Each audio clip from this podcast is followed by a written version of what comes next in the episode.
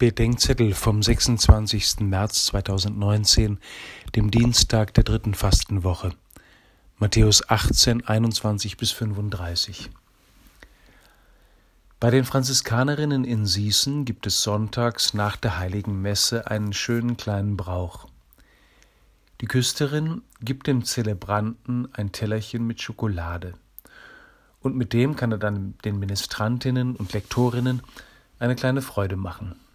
Das ist nicht nur immer sehr lustig, sondern hat vor allem einen tiefen Sinn. Die Küsterin schenkt mir, gut sein zu können. So ist Gott. Mit der Vergebung schenkt er das Vergeben können. Davon handelt das Gleichnis vom Gläubiger. Ein Minister schuldet seinem König ein Vermögen, dessen Rückzahlung fällig wird. Der Minister fleht um Aufschub, Stattdessen bekommt er die Schuld geschenkt. Man übersieht leicht den Dissens.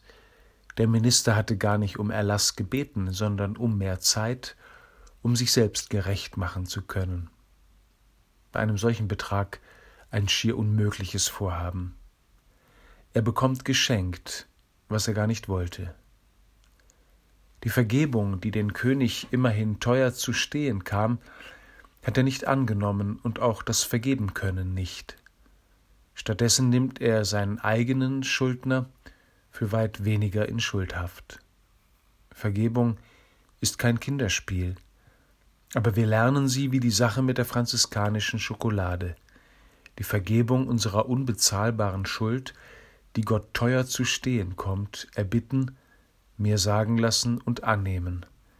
Das ist der Weg, auf dem wir lernen werden, vergeben zu können.